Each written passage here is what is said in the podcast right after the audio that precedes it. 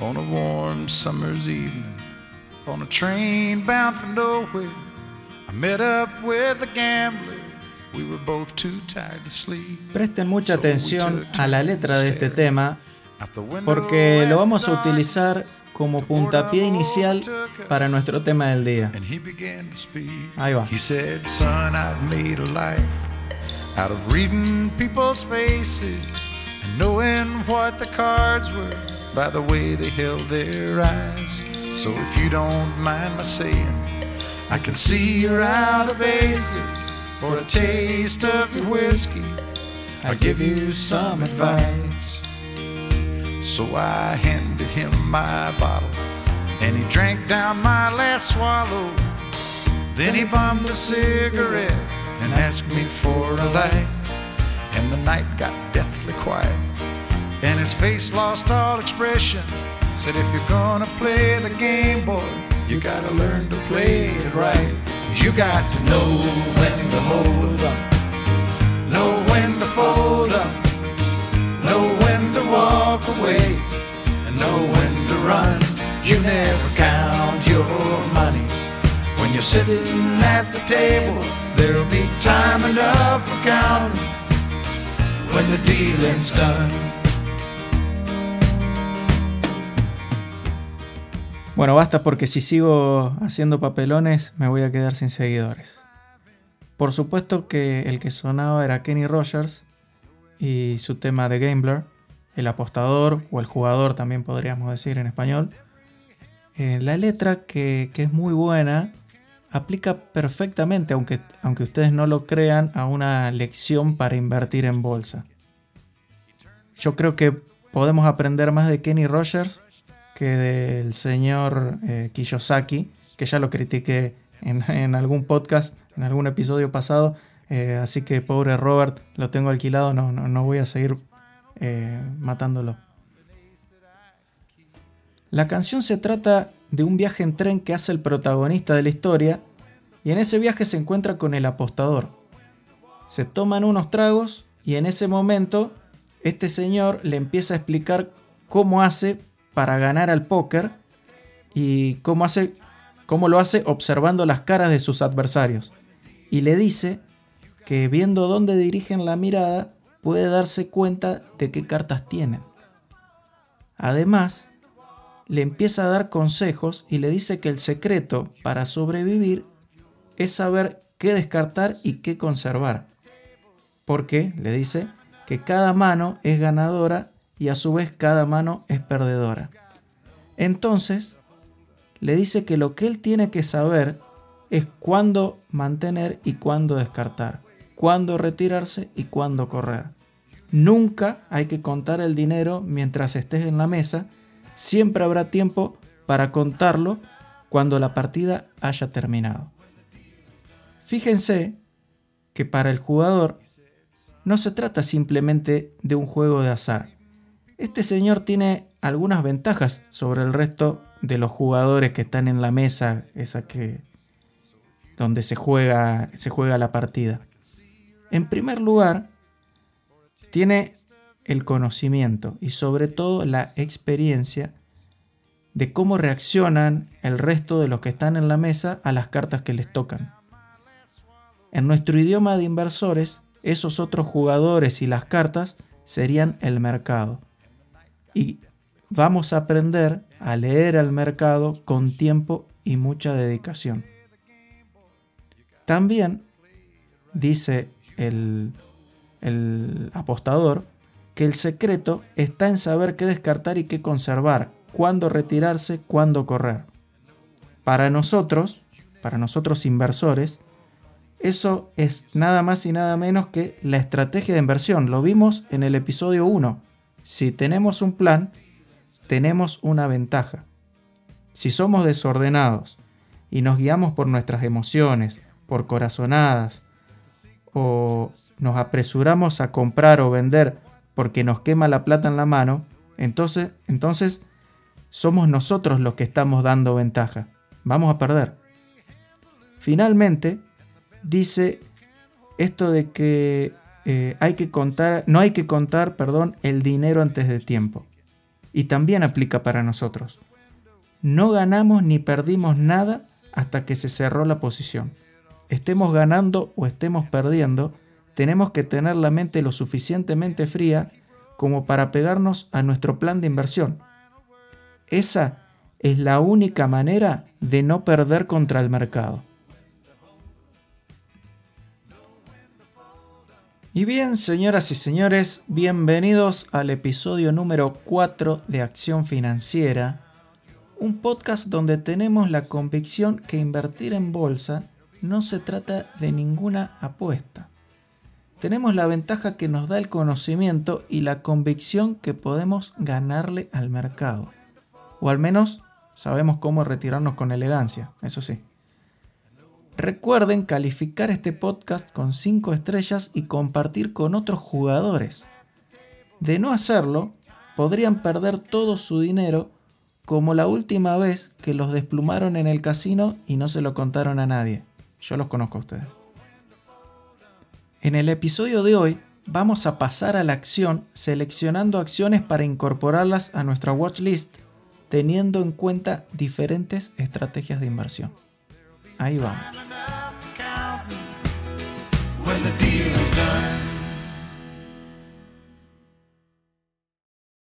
Bien, en el episodio 1, si es que no lo recuerdan, hablamos de la división de nuestro plan de inversión en tres estrategias macro.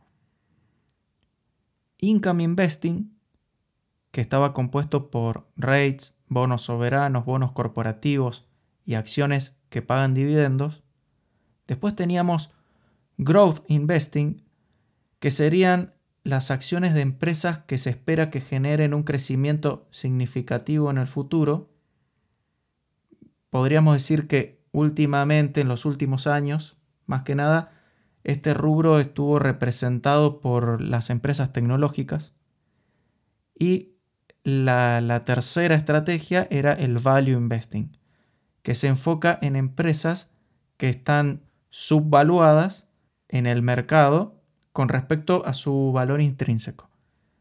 Es decir, que nosotros interpretamos que tienen eh, actualmente un valor menor al que deberían tener y que con el tiempo el mercado lo va a reconocer y, lo, y va a revalorizar esa acción. Es decir, la acción va a subir hasta alcanzar por lo menos su valor intrínseco.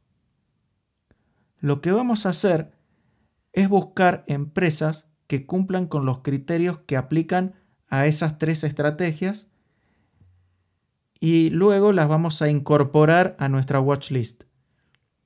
Recuerden que la, watch list era el conjunto de acciones que nosotros estamos siguiendo para detectar una oportunidad. Hay distintas maneras de armar esta watch list.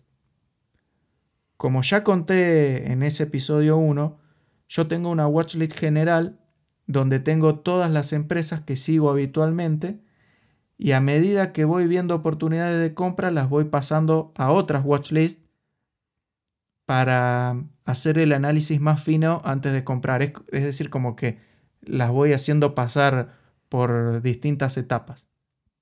Además, como estoy medio loco yo, también tengo esas, esas mismas empresas clasificadas en otras watchlists pero por tipo de industria.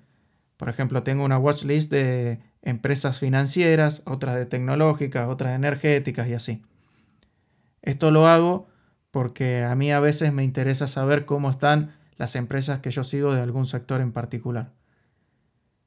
Algo muy útil que podría ser también, si a ustedes les interesa armarla así, es armar la watchlist directamente eh, por, estrategia de inversión, es decir, una watchlist para income, otra para growth y otra para value. Y ahí van poniendo eh, las empresas a medida que las van detectando y las van queriendo sumar para seguirlas, para darle seguimiento. También es muy importante que la cantidad de empresas que coloquen en su listado para seguimiento sea una cantidad manejable. Es decir, que cuando tengan la, lista completa puedan disponer del tiempo para hacerle un seguimiento periódico. Porque si tienen demasiadas empresas en el listado, no van a poder seguirlas y se les van a pasar de largo las buenas oportunidades. En este caso, el bosque les va a tapar el árbol. Es al revés del dicho popular, porque van a tener tantos árboles que no van a poder ver el árbol que ustedes están buscando. Es una metáfora que se me acaba de ocurrir, perdón. Algo para tener en cuenta es que por lo general los brokers dentro de su página web tienen herramientas para armar estas watchlists, aunque eh, en algunos brokers eh, son bastante limitadas las herramientas y en, y en algunos otros son muy buenas, pero por ahí no necesitan hacerlo dentro de la misma página web del broker. También tienen Yahoo Finance o investing.com que tienen una, una, interfaz bastante amigable para hacer este tipo de cosas y eh, pueden ver el estatus de cada una de las acciones que ustedes seleccionaron, es decir, pueden ver el precio en tiempo real y no necesitan pagar nada, es gratuito, así que es una herramienta ahí que está disponible, fácil de usar, pueden ya mismo crear su propia watchlist. Y bien, ahora sí, pasemos a la acción. La primera técnica para, para, incorporar acciones a nuestro listado es eh, la más intuitiva de todas, aunque no por eso deja de ser efectiva. Me refiero a la técnica de prestar atención cuando salimos de compras. Sí, así como lo están escuchando. Prestar atención cuando salimos de compras, cuando estamos en la calle, cuando utilizamos productos buenos, innovadores, de excelencia, marcas de lujo, esas marcas que todos quieren tener, que tienen una especie de monopolio del producto, que tienen libertad esas empresas para aumentar precios en periodos inflacionarios, eh, empresas que no están reguladas por ningún gobierno, el ejemplo clásico de, este tipo de empresa que, que vende estos productos únicos así y que lo van a encontrar en todos los libros es Coca-Cola. Podés ir a un país en guerra si querés y vas a conseguir una Coca-Cola. Es increíble, están en todos lados. Además hay otros ejemplos similares. Está Kraft Heinz, que quién puede discutir que el ketchup Heinz eh, es, no es el mejor. Nadie. McDonald's, Johnson Johnson, John Deere. Todas estas empresas son empresas ya maduras, pero todo el tiempo están saliendo nuevas empresas así. Por ejemplo, Airbnb. Ahí tienen otro caso.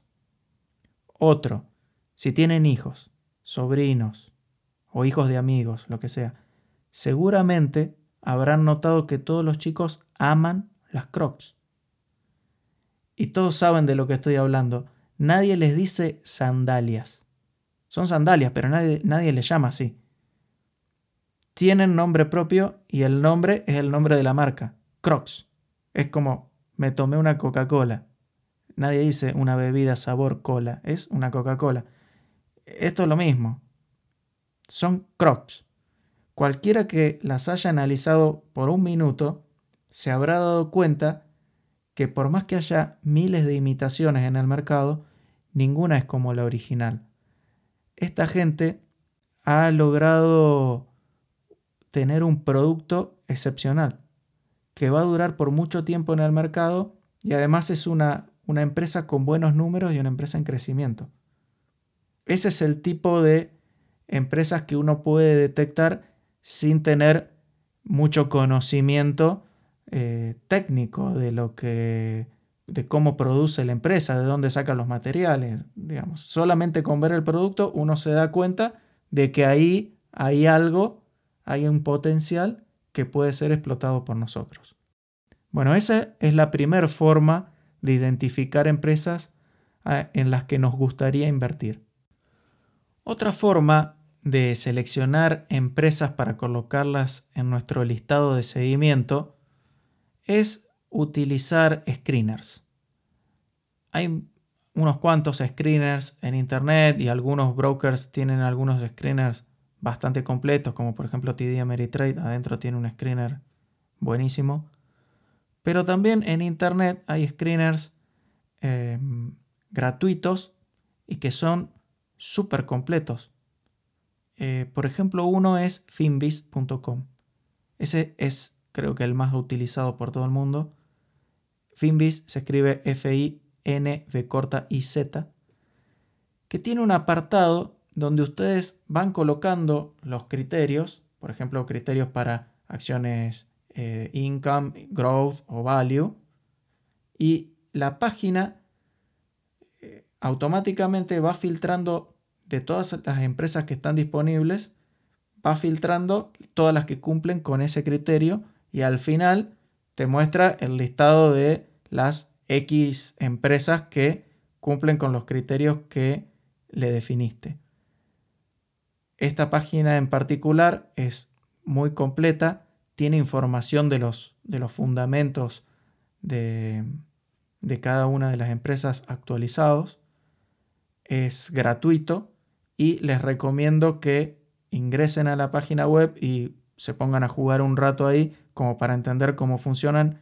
Es súper fácil y con los criterios que les voy a dar ahora los van a poder aplicar eh, en esta página web y van a poder filtrar empresas y van a poder incorporar esas empresas a su propia watchlist. Empecemos por establecer los criterios de selección para la estrategia de income, es decir, acciones que pagan dividendos. Estas empresas son empresas grandes, empresas que ya están maduras, que tienen un historial de pago de dividendos constante, crecientes, que mm, no nos vamos a preocupar tanto por la fluctuación del precio de la acción, es decir, nosotros compramos esta acción para que nos genere un flujo de fondos, o sea, una entrada de dinero con eh, una cierta regularidad. Ese es el objetivo de tener una acción income. No es ganar con el precio de la acción, sino tener una renta. Básicamente ese es el objetivo principal. Obviamente no queremos que el precio baje constantemente de la acción, pero, pero nuestro objetivo principal es el flujo de fondos que nos va a ingresar.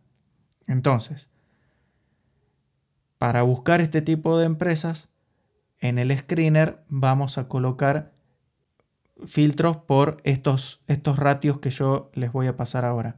No voy a entrar en, detalle en los fundamentos de cada uno de los ratios, ya voy a hacer un, un podcast específico de ratios para que entiendan el concepto de cada uno.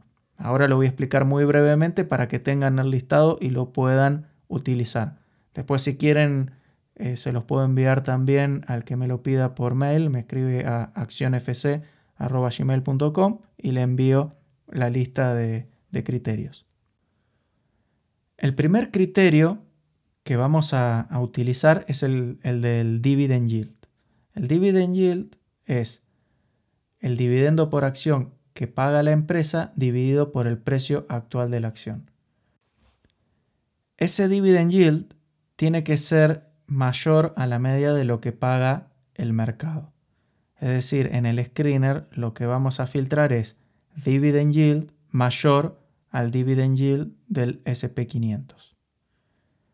A su vez, ese dividend yield tenemos que eh, darle la indicación al screener que sea mayor a los, al promedio de los últimos cinco años que haya pagado esa empresa para asegurarnos que el dividendo que está, que está pagando es cada vez mayor.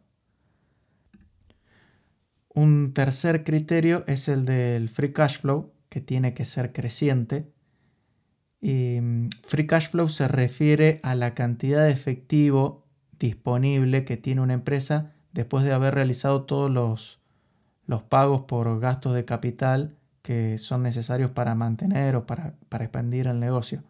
Es decir, el free cash flow representa la cantidad de efectivo que una empresa puede distribuir a los accionistas, puede utilizar para pagar deudas, para reinvertir en el negocio, sin tener que eh, recurrir a financiamiento externo.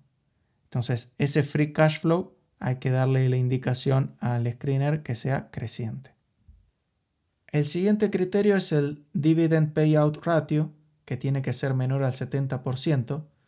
Y este dividend payout ratio es eh, la proporción que la empresa utiliza de sus beneficios netos para distribuirlo como dividendos.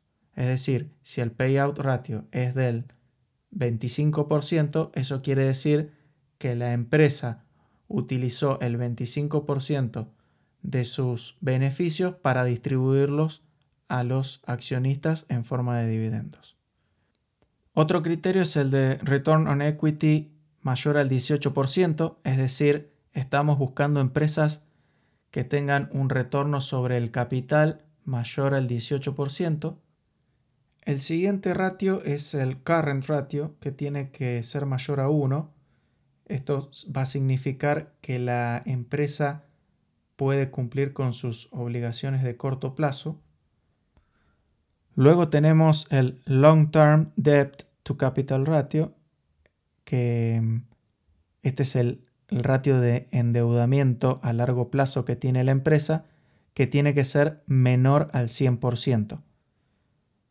Y finalmente, el Price to Earnings Ratio, es decir, el precio de la acción dividido los beneficios netos por acción tiene que estar entre 5 y 25.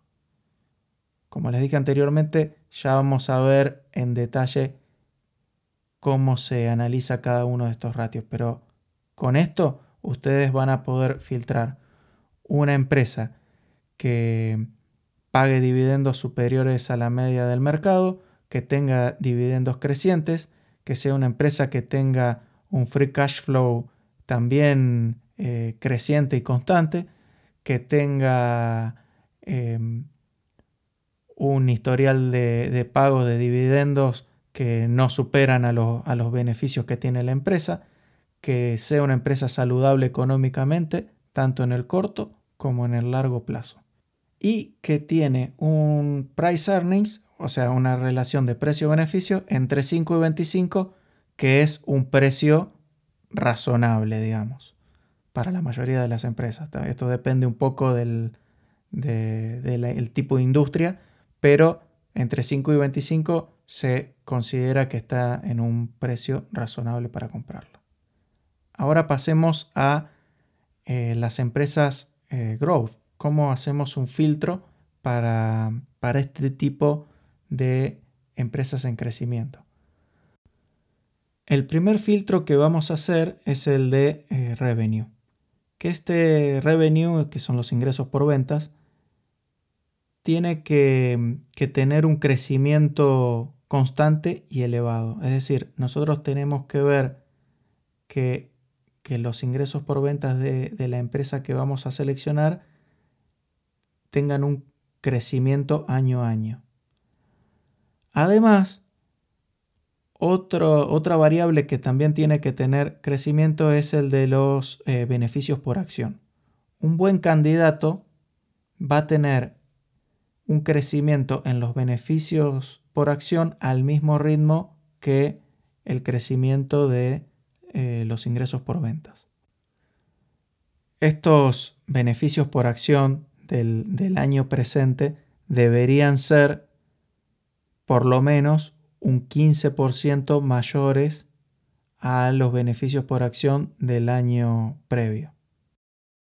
Otro factor importante, otro criterio es el del cash flow, el crecimiento del cash flow. Un, un candidato para growth investing típico debería tener un crecimiento consistente y constante de cash flow año a año que sea también consistente con el crecimiento en ventas y en beneficios. A su vez, para estas acciones growth vamos a tener que ir a mirar también los gráficos de, los precios de la acción y vamos a tener que observar que la acción esté en su etapa de ascenso. Y ese ascenso tiene que tener fundamentos fuertes. Otro criterio es el profit margin, o sea, el, margen de beneficios tiene que ser mayor o igual al 15%. Tenemos que observar también las estimaciones que hay disponibles de eh, beneficios por acción, bueno, los beneficios de la empresa en sí, que, esas estimaciones sean que la empresa va a seguir teniendo beneficios crecientes. Porque estas empresas growth se ven muy afectadas cuando hay una, una expectativa hecha por los analistas de mercado, por los expertos, que dice que la empresa en el próximo año o en el próximo, próximo eh, trimestre va a tener eh, menores beneficios por acción que los que venía teniendo. Cuando pasa eso, eh, las acciones growth tienden a, a, a bajar bastante. Así que tenemos que ver que haya estimaciones de, crecimiento de esos beneficios por acción. Hasta ahí es eh, growth investing. Ahora vamos a ver value investing. Recordemos que las acciones value son acciones de empresas que tienen un, un precio actual que está subvaluado con respecto al verdadero valor que nosotros creemos que la empresa tiene. Entonces, tenemos la expectativa de que el precio suba hasta alcanzar el verdadero valor de la empresa. Los, los ratios que, que vamos a utilizar son los siguientes. Primero, el más importante de todos, que es el price to earnings ratio, o sea, el, el precio sobre eh, los beneficios de la empresa, los beneficios por acción. Ese ratio tiene que ser menor o igual a 20. La media histórica del mercado es eh, un price to earnings menor a 15. Esto quiere decir que cuando la media del mercado está por encima de 15, el mercado está caro y cuando el, el price to earnings está por debajo de 15, el mercado está barato. En los últimos años se está dando una tendencia que es a que ese valor de 15 se incremente, entonces por eso nosotros estamos eligiendo un valor de 20 para que no nos queden afuera del filtro empresas que podrían ser buenas para nosotros. Entonces, menor o igual a 20 está bien. Después, price to sales, o sea, el precio de la acción dividido eh, las ventas, ese tiene que ser menor o igual a 2. El price to book ratio, o sea, el precio de la acción dividido el valor de libros de la empresa tiene que ser menor o igual a 1. El return on equity, de nuevo, como lo dije anteriormente, el retorno sobre el capital tiene que ser mayor al 10%. El debt to capital ratio, o sea, el ratio de deuda de largo plazo tiene que ser menor o igual al 25%. Y hay otro ratio más que se llama el PEG ratio, Price to Earnings to Growth ratio, que tiene que ser menor a 1. Ya vamos a explicar más adelante de qué se trata este ratio en particular. Ya tenemos un, un primer filtro de acciones value. Después vamos a tener que calcular el valor intrínseco de cada una de esas acciones, pero bueno, eso, eso, eso ya es materia de, de un podcast específico, porque si no esto se va a alargar muchísimo y todavía no tenemos o no hemos desarrollado todos los conceptos que necesitamos para poder em, comprender bien ese tema. Algo que quería resaltar también para que es común para todas las estrategias es que tengan en cuenta el volumen de operación que tienen las empresas que van a, que van a elegir para, su, para incorporar a su watchlist. elijan empresas que tengan un cierto volumen de operación que les aporte liquidez, porque si incorporan empresas que, no, tienen, que no tienen trades, que no tienen eh, compras y ventas, eh, el día que las quieran vender eh, les va a costar. Entonces, sobre todo si son principiantes, fíjense que estén eligiendo empresas que tengan un buen volumen de operación. Bien, con estos criterios que son los criterios de mínima, digamos, eh, ya van a poder armar su, su primera watchlist y a medida que vayan desarrollando más conocimientos, van a poder ir incorporando más criterios y van a poder aplicar mejor estos mismos criterios. Cuando entiendan bien de qué se tratan, les van a poder sacar mucho más provecho. Si no pudieron tomar nota de los criterios de selección que, fueron expuestos hoy, no se preocupen, pueden contactarme al mail accionfc.gmail.com y con gusto se los estaré enviando en, un Excel y junto con un, con un bonus ahí de, un listado de, los criterios de selección de Warren Buffett que, que lo hice eh, nada, sacando de, los libros que fui leyendo. Así que si les interesa se los puedo enviar. Finalmente, como siempre, quería mencionarles que los contenidos desarrollados en este podcast bajo ningún punto de vista pueden considerarse una recomendación de inversión. Las apreciaciones que hago solo reflejan mi opinión personal y son solo con fines educativos. En todo caso, resulta aconsejable consultar a un asesor financiero autorizado por la Comisión Nacional de Valores antes de realizar una operación financiera. No se olviden de compartir este material con otras personas. Hasta la próxima semana. Chao.